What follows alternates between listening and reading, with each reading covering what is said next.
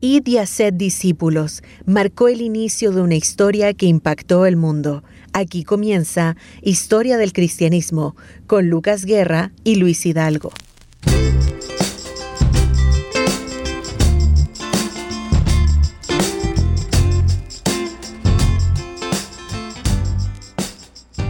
Hola, ¿cómo están queridos amigos? El Señor les bendiga grandemente. Sean todos bienvenidos a una nueva edición más de este su programa, Historia del Cristianismo. Y en este nuevo capítulo vamos a estar hablando sobre la naturaleza y el origen del Nuevo Testamento. Es muy importante entender estos conceptos, el origen, porque, por cierto, es, parte del canon, ¿cierto? Del Antiguo y del Nuevo Testamento, y que es obligatorio que podamos entender aquello, cómo se formó, quiénes lo hicieron, cómo se formó también el canon referente al Nuevo Testamento y qué hay detrás, ¿verdad? De las historias de los hermanos, de los, de los padres, ¿verdad? Que hicieron toda esta recopilación de, para formar ya definitivamente el Nuevo Testamento. Y para eso va a estar, como siempre, nuestro hermano Luis Hidalgo, quien nos va a estar compartiendo también sobre este tema que es tan interesante y de bendición. ¿Cómo estás, Luis? Hola, Dios te bendiga. Dios te bendiga, mi hermano. Saludos, amados, que están ahí tras pantalla o tras la radio, el dial. Damos gracias a Dios por, por eh, estar en esta en este canal, la Radio Armonía, en este ministerio, y poder llegar a muchos con la enseñanza que el Señor nos permite hacer todavía. Tenemos libertad para hacerlo y tenemos que aprovechar. Así que oremos, Lucas, no perdamos más tiempo. Bendito Dios y Padre nuestro, alabamos tu nombre en esta hora porque nos permites una vez más eh, disponer de este medio eh, que llega a tanta gente, cientos de personas, quizás miles. Tú les conoces, Señor. Muchos de ellos creyentes y otros no, quizá algunos curiosos, pero podemos estar aquí dispuestos con mi hermano Lucas para ser usados por ti en la enseñanza y abre el entendimiento, abre el corazón con tu Santo Espíritu para que lo que podamos decir sea claro, no lleve al error, a la confusión, todo lo contrario, lleve a una unión como iglesia y a ver nuestros orígenes de lo que somos, de dónde venimos y hacia dónde vamos también. En el nombre de Jesús. Amén. Amén. Luis, tú recién dijiste los orígenes y vamos a ver en esta oportunidad los orígenes del Nuevo Testamento. ¿Cómo se formó? De por sí es un tema bastante extenso, pero como siempre decimos, tratamos de, de, reducirlo, ¿verdad? No quitando nada, sino que haciéndolo más entendible también para las personas. No son cosas iguales al hablar del canon y en este caso el origen y naturaleza o naturaleza y origen del Nuevo Testamento hemos hablado de teología del Nuevo Testamento, hemos hecho una cronología del Nuevo Testamento, hemos hablado de Palestina en los tiempos de Jesús. De alguna manera estamos cimentando toda la base eh, eh, y hay que tener cuidado de ver siempre que vamos avanzando de manera lineal. Ojo con eso, si bien avanzamos de manera lineal, pero a veces la línea tiene varias es como una torta. Varias capas. Exacto, muy bien Lucas. Esas capas avanzan y a veces estamos en la tercera, cuarta, quinta capa de la misma línea, no nos hemos movido de ahí y tenemos que ir avanzando. Pero es para entender todo eh, lo que viene después, ¿ya? Este es el constructo, es lo que hemos hablado también en los primeros episodios sobre el fundamento de la historia de la iglesia, cuántos episodios eran tratando lo mismo. Entonces, en estricto rigor hoy no vamos a hablar del canon, porque el canon se forma ya siglo II, III o IV, ya completamente después de Cristo. Pero sí necesitamos ver, bueno, eh, cuál es el testimonio material cuando hablamos de que queda cuenta de Jesús, los discípulos, del mensaje, bueno, la arqueología en primer lugar lo dijimos. fundamento. como fundamento de, de, lo que da cuenta de lo que tenemos ahora y el, testimonio material, que son la escritura, que son los otros escritos, los padres de la iglesia, historiadores. Entonces, con esa base nosotros podemos avanzar. Entonces, si bien hablamos de la Palestina en los tiempos de Jesús, con eso cerramos un poco para tener el conocimiento de lo que es el contexto eh, muy básico de la Palestina en los tiempos de Jesús. Pero ahora necesitamos ver un poco la naturaleza y el origen del Nuevo Testamento, porque este se forma mucho después. O sea, ya estaba Cristo, ya se testificaba de él, su obra redentora, los discípulos, crece, o sea, nace el cristianismo la iglesia, pero todavía no hay un testimonio material de que dé cuenta de eso. ¿ya? Eh, y para hacer, para que puedan entender esto, hermano, porque de repente puede generar un poco de confusión. Piensa tú, el primer escrito, y lo vamos a hablar en unos episodios más, el primer escrito del Nuevo, del Nuevo Testamento que se encuentra registro es Primera Tesalonicense, lo hemos dicho. Es el primer testimonio de alguna manera de lo que es el cristianismo, por tanto es una carta importante y ese se escribe 15 o 20 años después de la ascensión de Cristo. O sea, hay 15 o 20 años que no hay un testimonio material. Lo único que tiene en ese tiempo los cristianos, los que siguen a Cristo después de su ascensión, los discípulos, discípulos de discípulos, es el Antiguo Testamento. Que esa escritura sagrada ellos no lo desechan, pero hay otros que sí desechan el Antiguo Testamento. Claro. Eh, como por ejemplo, es como que cuando nace el Señor Jesucristo, ¿verdad? No es que a la par esté una persona escribiendo no, el, no es, el, mismo día, no el es mismo así. año. Y eso es lo que quiero que entendamos. No es alguien, un biógrafo que está ahí mirando, mira María, como como Claro, arrulla, arrulla al niño. ahí. Exacto, tomando apunte. Mira, un biógrafo, justamente no es un biógrafo de Jesús lo que hacen después, porque mira, el tesalonicense es el primer escrito y por lo menos unos 15 o 20 años después es el primer evangelio, que probablemente es Marco, algunos dicen que es Mateo, ahí está la, la disputa. Y Juan, que es el cuarto evangelio, que no es de los sinópticos, porque Juan es un evangelio distinto, ya es un evangelio eh, muy teológico, más bien cristológico, se escribe por lo menos entre el 95 y 100 después de Cristo. O sea, mira los lapsos de tiempo tesalonicense, los evangelios 15, 20 años después de tesalonicense, es decir, por lo menos unos 40 años después de la ascensión de Cristo, y recién el apóstol Juan escribiendo Juan, y primera, segunda, tercera Juan y Apocalipsis, casi a final del año del 90, 95 después de Cristo. O sea, hay un lapso tiempo. y uno dice, ¿por qué demoraron tanto? Ya vamos a ver. ¿ya? Entonces, eso es lo que quiero que entendamos. Hemos visto ya la teología del Nuevo Testamento, eh, eh, cómo se va construyendo el Nuevo Testamento, de qué habla la unidad y diversidad del Nuevo Testamento, pero ahora vamos a complementar con algunos, algunas nociones, hermanos, de lo que es la naturaleza y el origen del Nuevo Testamento. Bueno, la palabra testamento viene del hebreo berit, que tiene que ver con pacto, ya que eso eh, en el griego se traduce como diateque o diateque que tiene que ver con pacto también ya que en el fondo es algo que se, eh, se realizaba eh, en, como un testamento ya eso son palabras básicas. Ahora también lo hemos dicho el Nuevo Testamento no parte de inmediato ahí el nuevo pacto porque parte cuando. Y yo te pido que puedas leer Lucas Jeremías 31 que nos da cuenta ya de este nuevo pacto. Hemos ido a ese pasaje muchas veces, pero es necesario ir de nuevo. 31 al 33.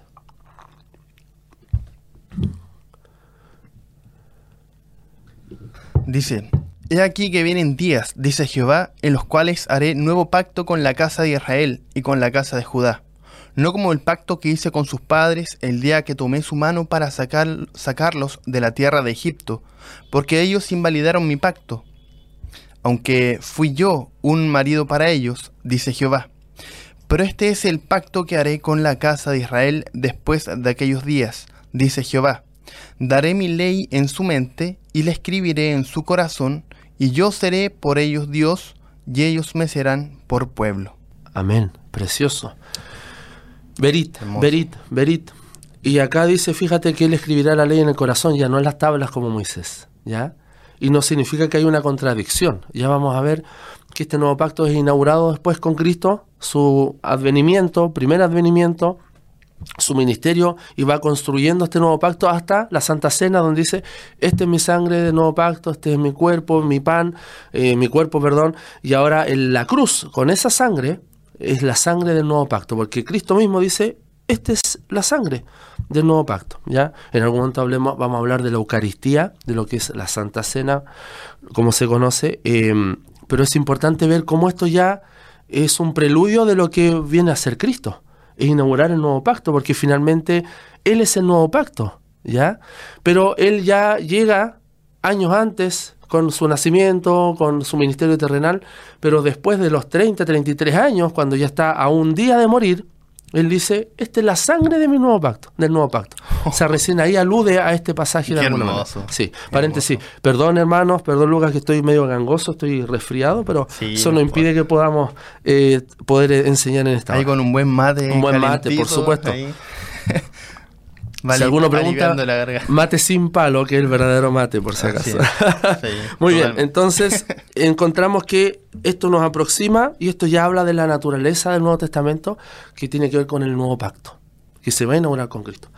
El Nuevo Testamento no invalida el Antiguo Testamento, no lo invalida, y vamos a darnos cuenta que se necesitan, porque los primeros cristianos y después la iglesia en adelante, los primeros padres de la iglesia, no invalidaron el Antiguo Testamento ya solo que se tenía que verse a la luz del Nuevo Testamento como filtro, ya no significa que el antiguo se el antiguo no se interprete a sí mismo, sino que se completa la revelación, recuerda que es progresiva, se completa con el Nuevo Testamento. Entonces ahí todo nos muestra, ya, y esa es la convicción, y los padres de la iglesia que escribieron de manera post-apostólica, ellos escribieron viendo a Cristo en el Antiguo Testamento o sea, una hermenéutica cristológica, cristocéntrica. Y eso es especial, ¿ya? Y lo mismo Israel. Ven Israel en el Antiguo Testamento y en el Nuevo Testamento, bueno, ¿cuál es el pueblo ahora? Israel, la iglesia, es el debate que hasta el día de hoy existe.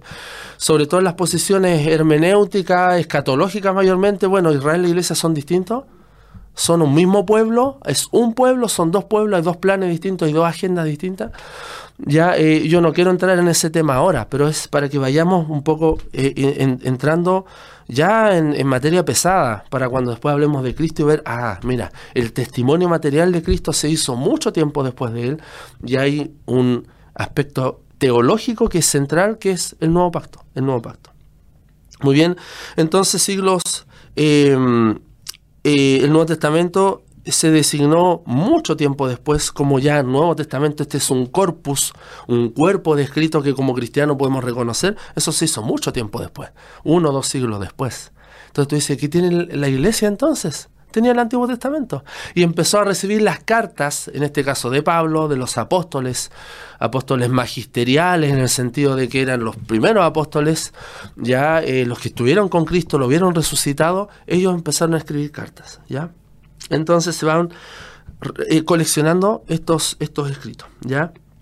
Y de alguna manera se va haciendo un consenso, porque acá hay algo importante también, Lucas, no es que la iglesia en sí formó el canon, eh, la iglesia recibió el canon, Dios de alguna manera en su Santo Espíritu fue empujando para que ciertos escritos fueran quedando como canónicos, aceptados apostólicamente, ya, pareciera que son términos muy técnicos, pero esos son los términos, aceptados, ¿no?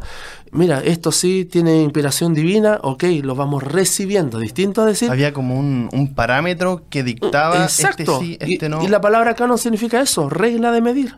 Eso significa canon. Y me imagino con bastante celosío. Exacto. Y ahí está que van recibiendo y no es como, oye, yo creo que ese podría ser, ese no, ¿qué opinan? No, ellos van recibiendo y el mismo espíritu va confirmando y dicen, aquí va quedando. Pero esto pasa por decenas de años, y esto no es simple. No es como una reunión, hoy tomémonos un mate y vamos a formar el canon, ¿te parece? A ver qué opinas tú de ese. No es así. La iglesia, el testimonio eclesiástico, los cristianos, los padres de la iglesia, que ya son los posteriores a los apóstoles, ya no queda ningún apóstol, ¿ya? Y van ellos de alguna manera estableciendo y dicen, este, van recibiendo el canon. Eso es para entender un poco a grandes rasgos. Qué, dinámico. Qué dinámico, qué precioso. qué hermoso, podemos ver la mano del Señor. La providencia. Es tremendo. Y eso maravilla porque uno dice, eh, como decimos en Chile, esto se va cociendo lentamente. La comida cuando tú haces, disculpando el ejemplo hermano, una carne y se hace muy lento, va quedando más, más sabrosa. No apurada, un asado lo mismo, lento. Y Dios va trabajando lento, lento. ¿Ya? Entonces, em, un poco hablando de los, de los escritos ya, ya los primeros escritos, la producción de los escritos cristianos, surge una pregunta. Mira Lucas, ¿Por qué los primeros cristianos fueron un tanto lentos para componer los primeros libros? ¿Por qué demoraron tanto en el lapso de que Jesús asciende al cielo, Pentecostés 50 días después, y pasan 5, 10, 15, 20 años cuando aparece el primer escrito? ¿Por qué demoraron tanto? Es una pregunta válida, ¿no?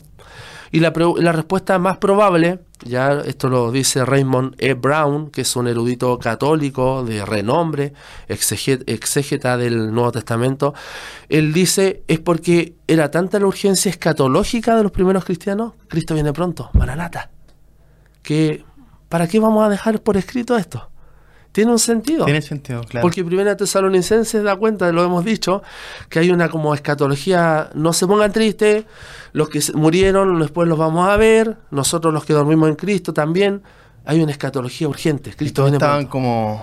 Y después Pablo al final, exacto, y Pablo al final da cuenta de que yo estoy por morir. Tráeme mi capa, mis, libros. O sea, no es que hay una contradicción, lo hablamos en unidad y diversidad del Nuevo Testamento, sino que los énfasis van cambiando. Y es porque es lógico. Ahora, ¿sabían estos santos hombres del Señor, Pedro, Pablo, Juan, que escribieron el Nuevo Testamento? ¿Sabían de que lo que ellos iban a escribir iba a formar después la escritura? Es una buena pregunta también. Y lo más probable es que yo creo que ellos no trabajaron a ciegas, trabajaron siendo inspirados por Dios y por supuesto ahora tenemos la Biblia, algo tan simple que podemos abrir y como lo tomo del estante, lo leo, no lo leo, pero esto demoró siglos. Hay mucha sangre tras Exacto. mucho dolor. Otra respuesta. ¿Por qué demoraron tanto? Porque a diferencia de Moisés, por ejemplo, si ponemos a Jesús y Moisés, Moisés sí escribió libros de la Biblia, por lo menos los cinco primeros, la Torá, la ley. Génesis, Éxodo, Levítico, número de Deuteronomio escribió. Jesús no escribió nada. No escribió nada. ¿Y por qué no? Porque pudo haberlo escrito igual. Pero ahí está. Él no escribió. Él, Jesús, hombre, no escribió. Pero el Espíritu de Jesús, el Santo Espíritu de Dios, inspiró a los hombres a que escribieran. Entonces hay una diferencia. Moisés escribe. Él pone en tablas, porque no había probablemente papiros todavía, en tablas va escribiendo. Pero Jesús no escribe él diciendo yo digo estas cosas, él habla. Entonces ahí tú notas ya las diferencias y alguien tiene que tomar las palabras de Jesús en la tradición que se va dando de boca en boca y va poniendo por escrito. Entonces todo eso hace de que de alguna manera no haya urgencia como de escribir, no haya un apuro. Bueno, Cristo viene pronto, amén. Transmitimos el Evangelio, el Evangelio verdadero, vivimos en comunidad, tenemos nuestra Santa Cena, bautizamos, se van convirtiendo y predicamos a Cristo y a este crucificado. Eso no está en discusión, pero no hay como una necesidad de poner por escrito. Pero ya vemos en Primera Tesalonicenses, que en algún momento voy a hacer un programa solo de Primera Tesalonicenses, Pablo sí pone como una urgencia de que a ver, hay un como un ánimo escatológico, ya viene Cristo pronto, cálmense. Algunos han dejado de trabajar, trabajen, dice. ¿Te das cuenta? Entonces pone paños fríos con estas cartas, que era una misiva, algo rápido que pudiera llegar a todos. Así que como dice, ¿puedes leer 1 Corintios 16, 22, Lucas, por favor? 1 Corintios 16, 22. Estos énfasis, hermano, ténganlo siempre en tensión a la hora de leer, a la hora de estudiar, a la hora de elaborar un sermón, vea estos detalles. No llegaría a abrir y ver desde Mateo a Apocalipsis como una cronología, no es tan simple así. ¿Qué dice? El que no marea al Señor Jesucristo sea anatema. El Señor viene. Maranata, como dicen otras versiones, Maranata, Cristo viene. ¿Podemos decir eso nosotros hoy? Amén. Maranata, Cristo viene. Porque hay otras posiciones que dicen que Cristo ya vino y ya mora en nuestro corazón. También hay esa. Exacto, pero nosotros decimos que Él viene de manera inminente, corporal. Va a venir. Y todo ojo lo verá. Y todo ojo lo verá y, lo, y lo podremos, nos podremos ir con Él. Eso es. muchísimo mejor. Entonces las cartas eh, era una manera, una literatura rápida para llegar a, a muchos, ¿no? Y ya en esas cartas vemos que Dios está tomando, ahí vemos un concepto que habla primera de Pedro, feromenoi, tomar siendo llevados por el Espíritu. Es como que el Espíritu no, no hizo entrar en un trance a los escritores. No es que los escritores cerraron los ojos y es como empecé a escribir y no sé qué estaba haciendo. Ellos están conscientes. Ellos están ahí en, su, en sus cabales. Pero el Espíritu de alguna manera los lleva. Esto tiene la idea de un barco, una vela que es soplada. El barco tiene su timón, pero el, el, viento empuja el mismo concepto en griego, feromenoi los escritores siendo inspirados, siendo llevados, escriben. Así que hay una escatología urgente, lo sabemos. Lo otro detalle importante, Pablo no es un teólogo. Pablo, si bien tiene una formación teológica deslumbrante, el, nosotros ahora en, desde esta vereda, ¿no? desde este lado de la historia, 2023, podemos decir Pablo es el teólogo por excelencia y no hay duda de eso, pero él, la labor de él no era ser un teólogo no era yo me voy a sentar en el escritorio y voy a ponerme a escribir todas las cosas. No, él era un evangelista. Él necesitaba predicar el Evangelio de Salvación. Entonces en esta urgencia él empieza a escribir cartas para corregir situaciones como en 1 Corintios, que habían abusos de la Santa Cena. De hecho, muchos eruditos dicen, ¿qué pasa si él no, no se refiere a este detalle? Porque hay un detalle ahí con la Santa Cena. No escribe nada de la Santa Cena. Significa que no había Santa Cena, Eucaristía, como es el, otro nombre, la acción de gracia. ¿No había Santa Cena en la primera iglesia primitiva? es una, es una, es una interpretación errónea.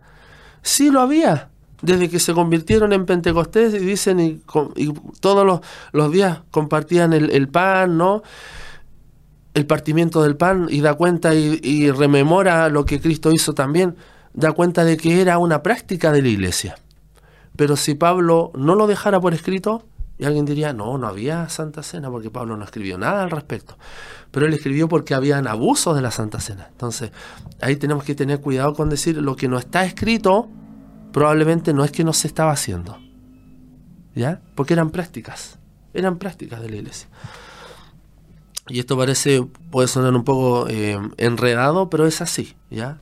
O sea, sabemos de la Santa Cena porque Pablo estaba refiriéndose a un problema de la Santa Cena en 1 Corintios.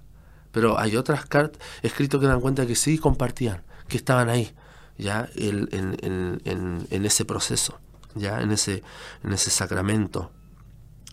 Muchos estudiosos asignan también a, algunos escritos como Segundo de Tesalonicenses, Colosenses, eh, las cartas pastorales, como que no fueron escritas por Pablo. Pero no vamos a entrar en ese detalle, Probablemente en el siguiente capítulo, cuando hablemos de cómo leer el Nuevo Testamento, probablemente tratemos de eso. Vamos a ver que, eh, que hay escuelas que van estudiando y van interpretando el Nuevo Testamento de distintas ópticas. Entonces ponen en duda, ¿hebreo? No, hebreo no lo escribió Pablo, aun cuando hebreo fue una de las últimas escritos del Nuevo Testamento en el siglo IV después de Cristo, que recién se dijo, esto es canónico.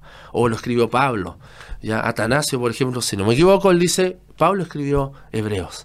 Pero demora, mira, cuántos siglos. Pero otro escrito hay dudas. Segunda de Pedro, no, no fue Pedro, dicen algunas críticas textuales que dicen y van poniendo en duda, pero no vamos a entrar en esa área porque nosotros creemos que estos hombres sí escribieron la Biblia, por lo menos estos libros del Nuevo Testamento donde estamos ahora. Muy bien. Em, Así que posterior al año 70 ya hay epístolas atribuidas a Pedro, Santiago, Judas, que muchas de estas se le llaman cartas universales o católicas. concepto católico nos asusta, hermano, es universal, ya y la Iglesia se determinó a partir de, por ejemplo, eh, San Ignacio de Antioquía, estamos hablando del 120, 140 después de Cristo, usa por primera vez el concepto de católico como una idea de que somos una Iglesia ah, universal, catolicidad. Y eso no tiene nada que hacernos temblar o ponernos complicados porque ese es el concepto correcto. ¿ya? Esa es la iglesia. Entonces, a estas cartas, como en las cartas de Juan, Pedro, Santiago, Judas, se les denomina cartas católicas, universales, porque no están destinadas a una iglesia, como Éfeso, la carta a los Efesios, o a una persona, como primera, segunda Timoteo, Tito, Filemón. ¿Te das cuenta que ahí, por eso está la diferencia? En cuanto al Evangelio, no sé cómo estamos con el tiempo. ¿Cuánto nos queda, Lucas? Estamos bien todavía. Muy bien. En cuanto al Evangelio, ya eh, sabemos que los Evangelios dan cuenta de Jesús, pero es importante que probablemente el primer Evangelio fue Marcos, eh, pero los judeos cristianos, ya de los primeros eh, años del cristianismo, cuando ya se forma ¿no? el, el, canon de alguna manera, preferían leer Mateo, porque era más el lenguaje era más similar al, judío, hablar de la ley, hablar del reino de los cielos, cosas Porque cada evangelio hay un énfasis. sinóptico, claro, le da un énfasis a diferentes... A diferentes, exacto. A los romanos, los judíos, A los romanos, a los gentiles, entonces ahí donde hay como, de repente hay una como preferencia. Se intentó hacer una después, estamos hablando del siglo II después de Cristo, de alguna manera se intentó hacer una armonía de los evangelios y esto es lo que se llamó el diatesarón, que es una armonía. Pero después la iglesia decide, no, tenemos que tener cuatro evangelios separados, no hacer una, una armonía. Y esto lo hacían como en, concilios. Claro, ya después se va. Es que los mismos padres de la iglesia van diciendo, yo reconozco cuatro evangelios separados, yo también reconozco cuatro, no esta armonía. Ya que era un buen ejercicio, como decir, hagamos un solo evangelio y lo armonizamos en estos cuatro evangelios. Ya, y esto lo hizo. Mucha responsabilidad y tremenda. Esto, exacto, esto lo hizo em, Tácito, ¿ya? Entonces, em, perdón, Taciano. Entonces nos damos cuenta de, estos ejercicios que se hacían, ¿ya? Em, eh, entonces, los evangelios, eh, acá hay algún dato importante también. Algunos hablan de que hay lo que tiene Marcos, mucho de lo que tiene Marcos no, no, no lo toma ni de Lucas ni de, ni de Mateo. Interesante. ¿De dónde lo...? Ahí donde surge la hipótesis de la fuente Q. Yo creo que muchos han escuchado de eso. Q viene del alemán Quelle, que significa como fuente. Que habría una fuente hipotética de los dichos de Jesús. Y que de alguna manera, que no se ha encontrado, es una fuente hipotética, de alguna manera echaron mano ahí para encontrar dichos, enseñanzas de Jesús y alimentaron los evangelios. ¿ya? Es, como una teoría. Exacto. Porque hay muchas cosas de Marco y Lucas que no están en, en, perdón, de Mateo y Lucas que no están en Marco y viceversa. Es interesante, siendo un evangelio que da cuenta de las mismas cosas, pero también hay diferencias. Y, tampoco es que ellos, al momento de escribirlo, se ponían de acuerdo en seguir una línea. o Porque, porque probablemente ni siquiera estaban juntos. No estaban juntos, hay diferencias de, tiempo. Marcos fue el primero y después se escribe Mateo, Lucas y después se escribe mucho más tarde Juan. Y Juan no tiene ninguno de los otros tres evangelios, ninguna descripción, nada no habla del nacimiento, no habla de parte del ministerio público, no habla de eso. Entonces, pero no hay una contradicción, es una perfecta armonía, es precioso. Pero te das cuenta de que hay cosas, bueno, y aquí echaron mano para, para estas fuentes, ¿no? Y está que de repente hay algunos hermanos que se inquietan, empiezan a buscar evangelios apócrifos, medios ocultos, bueno, pero este no está y este debería estar. No somos quien para determinar si está o no está, porque de alguna manera Dios decidió en su providencia de que lo que esté y tengamos ahora es lo que tenemos para la vida y la piedad. Y no podemos dudar. De eso, porque hay una perfecta armonía. Exacto. No es como que los libros apócrifos hay que desecharlos del todo ni. Estudiarlos, sí, hay que, hay que estudiarlo, claro. Pero. No como fuente inspirada. Exacto. No como fuente inspirada. Entonces imagínate, Mateo y Lucas se componen probablemente 20, 15 o 20 años después del de Marcos, después del de Marcos, y aún así no hay aspectos de Marcos que estén contenidos en Lucas o en Mateo. Interesante. Sí, qué hermoso. Es como lo mismo que pasa con el Antiguo Testamento y el Nuevo Testamento. Por ejemplo, en, el tema de las profecías. Hay muchas profecías, está lleno de profecías en el Antiguo Testamento donde se ven cumplidas en el Nuevo Testamento y también es como algo hermoso son dos cosas como diferentes pero que se entrelazan entre sí y forman algo... Ese es un tremendo tema, cómo usa el Nuevo Testamento el Antiguo. Hay un tremendo erudito, G.K. Bale, ya él es cristiano protestante, eh, y él se desarrolla mucho material en cuanto a cómo debe usar el Nuevo Testamento el Antiguo. Escribe unas obras pero magistrales. Y él es cristiano protestante, es, él es eh, anglicano, si no, no mal recuerdo, eh, pero es un erudito que trabaja en cómo, cómo debe vincular el nuevo al antiguo, el antiguo al nuevo. Mejor dicho, el antiguo en el nuevo, porque no puede vincular el, el antiguo al nuevo si hay una progresión, ¿ya? Claro, exacto. Buen punto Detalles también en cuanto a Hecho Apocalipsis. Hecho es un libro histórico y probablemente la iglesia ya al ir avanzando, al ver la importancia de Pedro, de Pablo, de alguna manera dicen, y Lucas hace ese trabajo, Lucas el médico, no tú Lucas, piensa que el Evangelio de Lucas y eh, el libro de Hechos parten referidos a la misma persona, Teófilo. Y era un solo escrito. Después de alguna vez se separó, como Lucas y Hechos, parece un solo, solo corpus. Era uno, era uno solo. De, referido a Teófilo, alguna persona eh, importante. Y Lucas dice, yo quiero poner por escrito Lean ahí Lucas 1, Hechos 1 y da cuenta, esto lo investigué, lo recopilé, hizo una labor de un historiador, siendo que él era un médico, pero ahí da cuenta de que en la medida que avanzaban los hechos de los apóstoles, los hechos concretos, reales, eh, él empieza a investigar. Era necesario poner por escrito estos eventos. ¿Tuvo entrevistas también? Claro, probablemente si él era el ayudante, estuvo con Pablo, estuvo con Pablo. Eh, Marco estuvo con Pedro, ¿te das cuenta? Eh, entonces, de alguna manera, ellos se van alimentando. Es que alguien se sentó y yo creo que esto pasó así, ¿no? Si esto es todo un trabajo. Por eso quiero que nos sumerjamos en lo difícil que fue. Pero ahí está Dios detrás, armando todo esto. ¿Ya?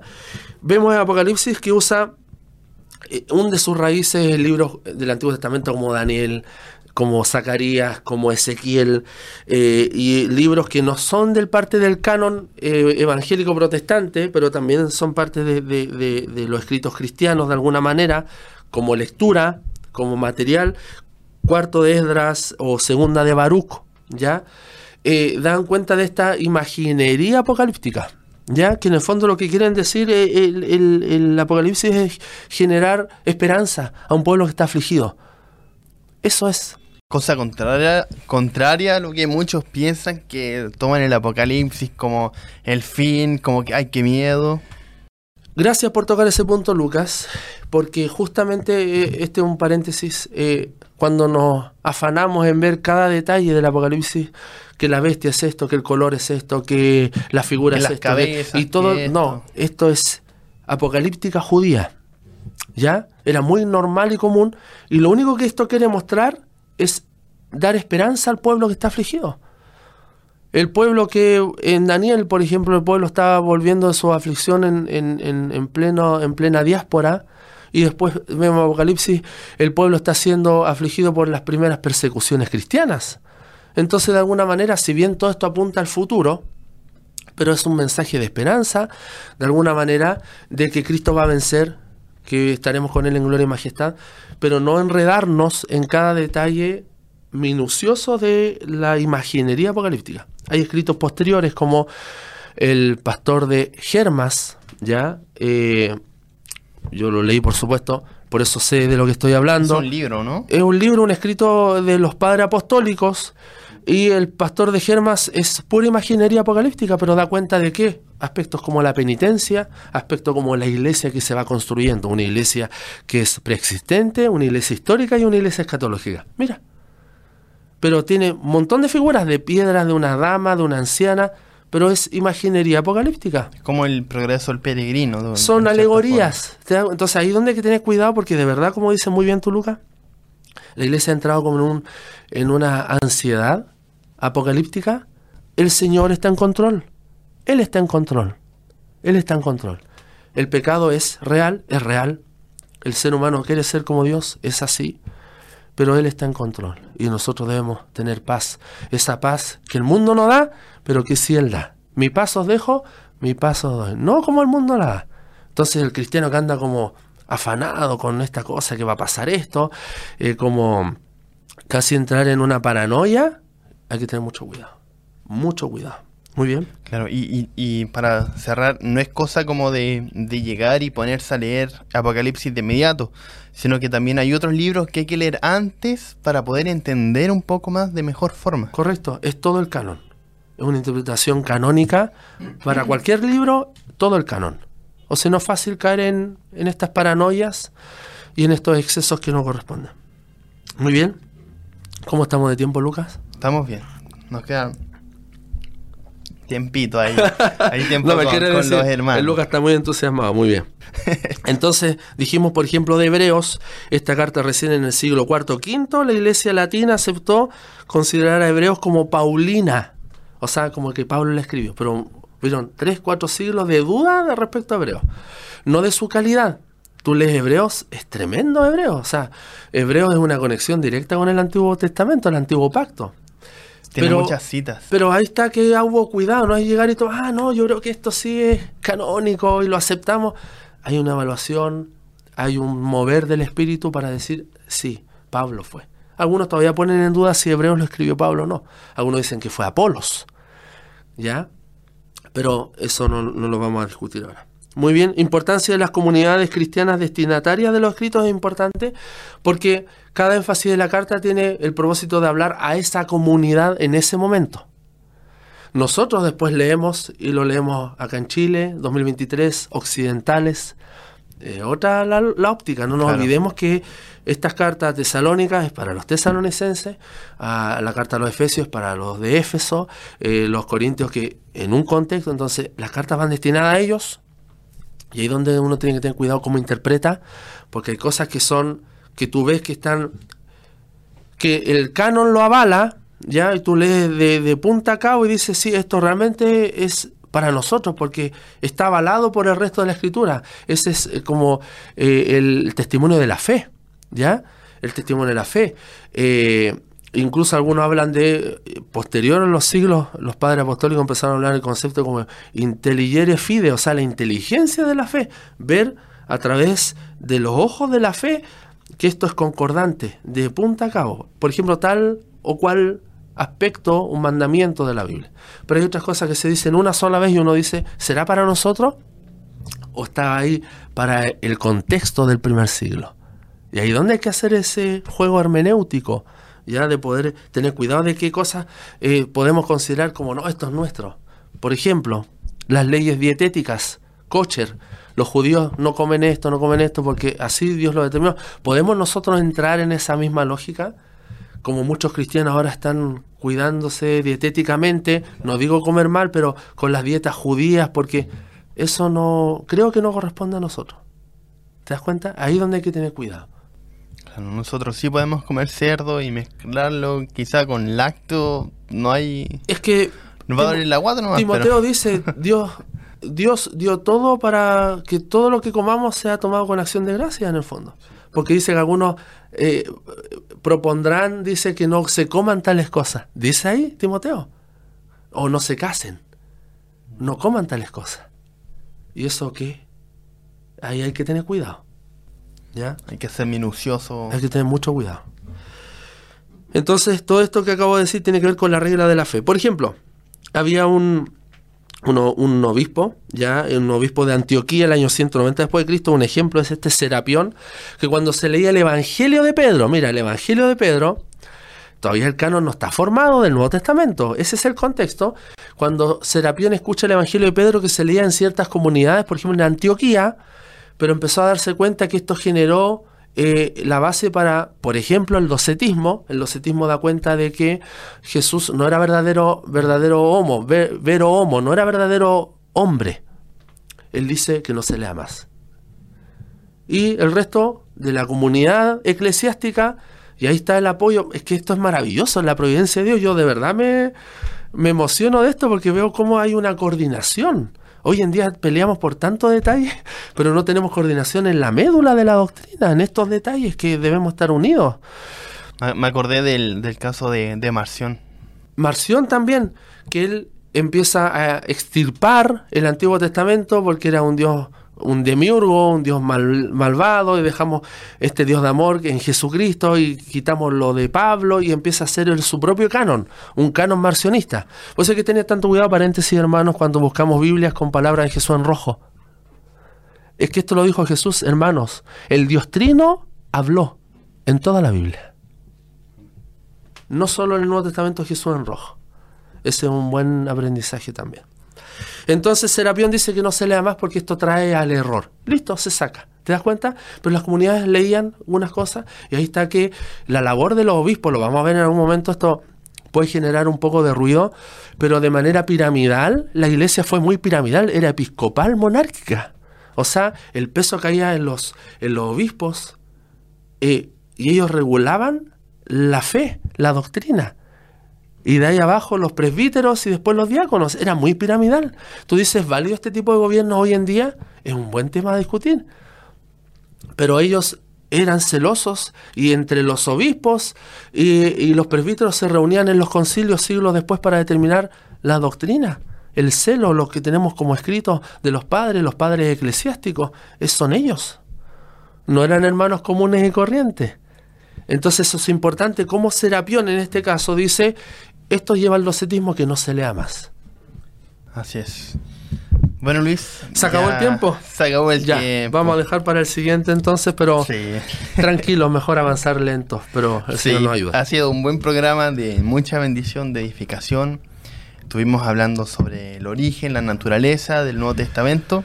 Así que, Luis. ¿Oramos? ¿Oremos? perdón, perdón, pero Sí, sí, amén. Bendito Dios, gracias te damos una vez más por este encuentro con mi hermano Lucas y oramos para que quienes estén escuchando puedan ser bendecidos con esta enseñanza. En el nombre de Jesús. Amén. Amén. Bueno, Luis, ha sido un, un programa de bendición. Invitarle a cada uno de ustedes, amados hermanos, a que nos sigan en nuestras redes sociales. Nos puede buscar con el nombre de Ministerio Armonía. También nos puede escuchar en Apple Podcast y también en Spotify. Ya tenemos un correo historia.armonía.cl eh, para que usted también nos pueda eh, hacer llegar sus dudas, sus preguntas, consultas, algo que le inquiete, lo puede escribir y nosotros le vamos a estar respondiendo como programa. Damos gracias al Señor por este espacio, por este programa. El Señor le bendiga grandemente y nos vemos ya eh, y nos escuchamos también la próxima semana. El Señor les bendiga. Chao, amado. Chao, chao.